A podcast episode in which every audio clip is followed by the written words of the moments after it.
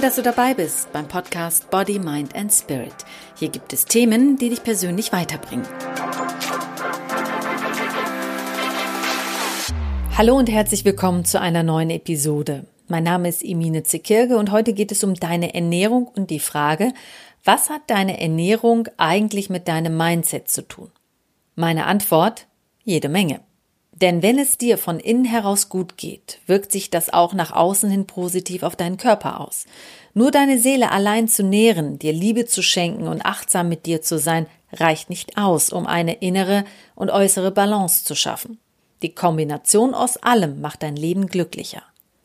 Ich möchte dir gerne kurz von meinem Klienten erzählen, nennen wir ihn mal Olaf. Olaf hatte etwas Übergewicht und wollte unbedingt abnehmen. Ich bin motiviert, guter Dinge und eigentlich immer gut drauf, sagte Olaf. Aber das mit den Kilos will nicht so. Er ging alle zwei Tage ins Fitnessstudio, trainierte in seinen Augen sehr hart und nahm trotzdem nicht ab.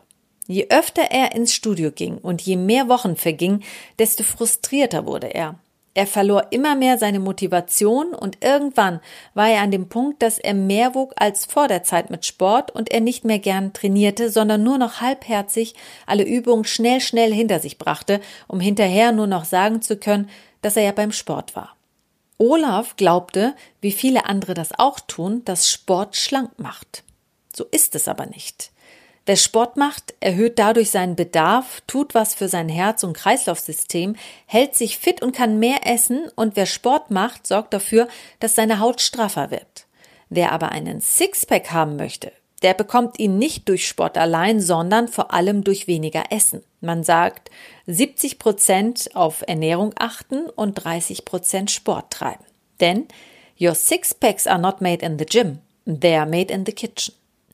Was Olaf also gar nicht wirklich beachtet hat all die Wochen war seine Ernährung. Ich darf doch alles essen, schließlich mache ich Sport und ich brauche doch auch Energie zum Verbrennen.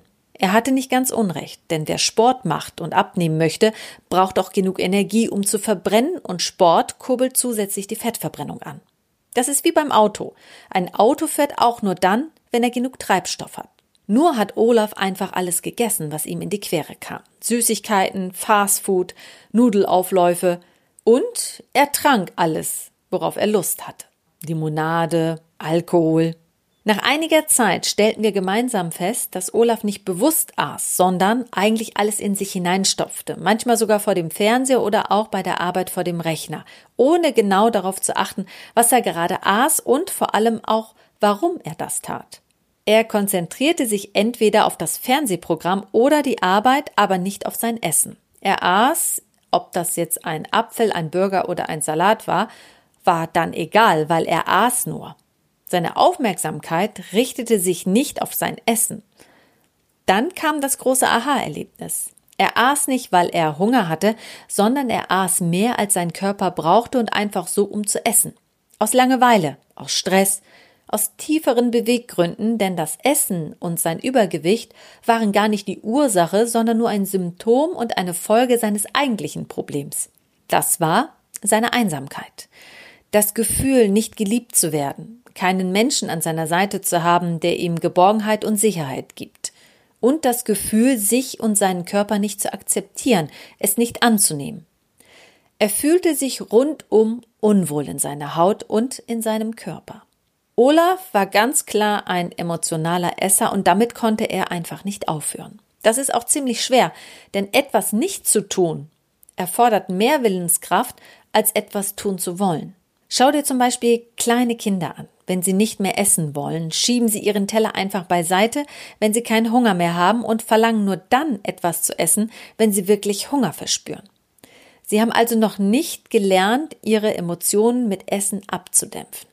Deshalb höre in dich hinein. Warum isst du weiter, obwohl du satt bist? Warum isst du, obwohl du keinen Hunger hast? Was macht dir Angst, dass du immer essen willst, obwohl du gar keinen Hunger und auch keinen Appetit hast? Was vermisst du? Ist es Geborgenheit, Trost, die Nähe, die Sicherheit, die dir fehlt? Welche Glaubenssätze verbergen sich hinter deinem Handeln? Zum Beispiel, wenn du immer wieder neue Süßigkeiten kaufst und sagst, ich bin süchtig nach Süßigkeiten. Ohne Schokolade bin ich nicht glücklich. Ich muss mich mit Fastfood belohnen. Wie fühlst du dich dabei, wenn du daran denkst, warum du eigentlich zum Schokoriegel greifst? Hast du ausreichend geschlafen? Müdigkeit macht nämlich auch Hunger oder auch umgekehrt.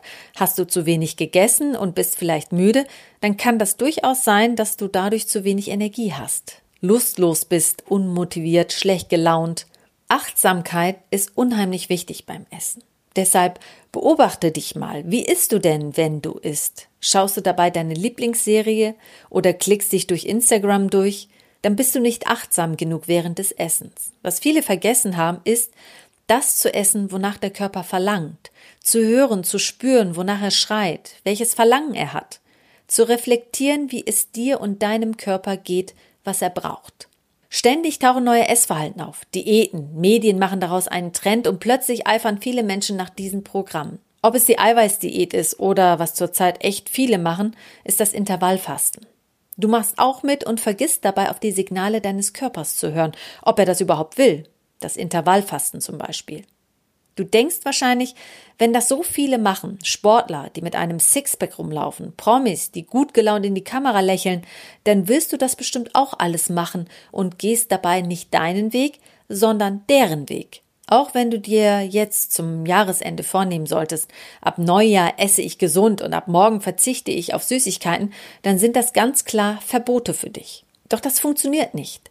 Sobald du dir Verbote vorschreibst, setzt du dich unter Druck, denn Verbote kurbeln genau die Lust auf diese Sachen an, für die es Verbote gibt. Und wieder hörst du nicht auf deinen Körper. Die Lösung ist, erlaube dir alles, alles essen zu dürfen und schau, wie dein Körper das alles aufnimmt und ob er es dann auch noch essen mag. Wie reagiert dein Körper, wenn du eine ganze Tafel statt zwei Stückchen Schokolade isst? Wie fühlst du dich, wenn du die Lieblingskäseschnitte am Abend weglässt und dein Smoothie am Morgen trinkst? Bei Verboten kreisen deine Gedanken immer nur um dieses eine Thema. Finger weg von Süßigkeiten, Finger weg von Fastfood, Finger weg von allem, was mir schmeckt. Sobald du loslässt, an irgendwelchen Regeln festzuhalten, Verbote aus deinem Leben streichst und die Signale deines Körpers wahrnimmst und Problemzonen annimmst, erst dann wirst du intuitiv essen und Spaß am Essen haben, ohne wieder ein schlechtes Gefühl zu bekommen, sobald du isst. Akzeptieren, dass du einige Kilos zu viel hast und annehmen, dass es so ist, um es zu ändern, weil du dich unwohl fühlst und nicht, weil die Medien dir vorgaukeln, dass dünn und muskulös zu sein glücklicher macht. Nein, Glücklicher wirst du, wenn du deine Seele nährst, dir Liebe schenkst und achtsam mit dir und deiner Umwelt umgehst. Erst dann findest du eine innere Balance, die dafür sorgt, dass du dich wohlfühlst in deinem Körper. Die innere Balance, deine innere Balance, wird auch nach außen treten und das wirst nicht nur du erkennen, wenn du dich anschaust und auch nicht nur dein bekanntes Umfeld, sogar Fremde werden nicht die fehlenden Kilos bemerken, sondern die Energie spüren, die du durch deine innere Balance und Haltung nach außen hin ausstrahlst. Einen großen Unterschied wirst du an dir beobachten, wenn du mal für einige Zeit verarbeitete Nahrungsmittel aus dem Supermarkt weglässt und unverarbeitete Nahrungsmittel isst. Also alles, was keine Verpackung hat und keine Zutatenliste. Obst, Gemüse, Reis, Nüsse, auch mal Zucker weglassen. Damit sind nicht Kohlenhydrate gemeint, sondern Industriezucker in Form von chemisch verarbeiteten Zuckerrüben. Zucker gehört auch zu den verarbeiteten Lebensmitteln. Auch Transfette mal weglassen, also Kekse, Chips und alles, was beim Bäcker lecker aussieht.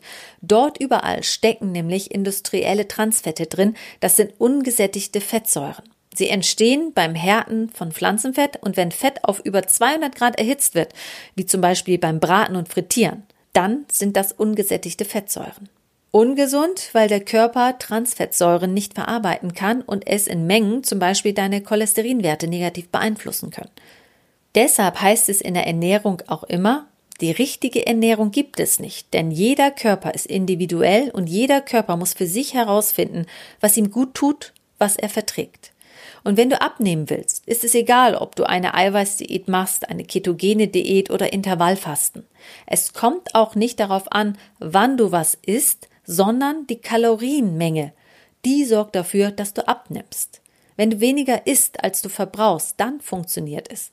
Und wenn du jetzt sagst, stimmt nicht, ich habe durch die Eiweißdiät viel abgenommen, dann hinterfrage dich noch einmal.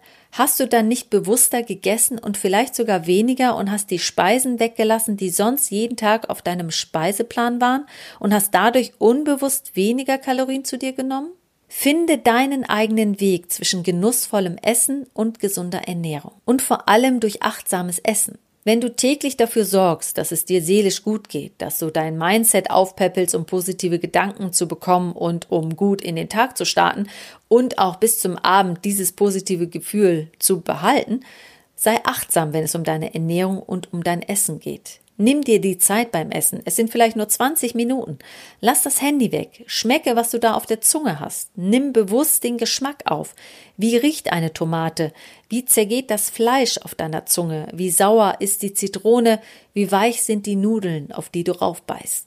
Finde wieder zurück zum natürlichen Gefühl für Hunger, Geschmack, Appetit und Sättigung. Denn damit fütterst du auch deine Gedanken, deine Motivation und dein Lebenshunger und stelle dir immer wieder die Fragen, wenn du nach einem Schokoriegel greifst oder etwas, was du eigentlich gar nicht essen willst. Bin ich wirklich hungrig? Wie fühle ich mich? Ist Essen jetzt richtig?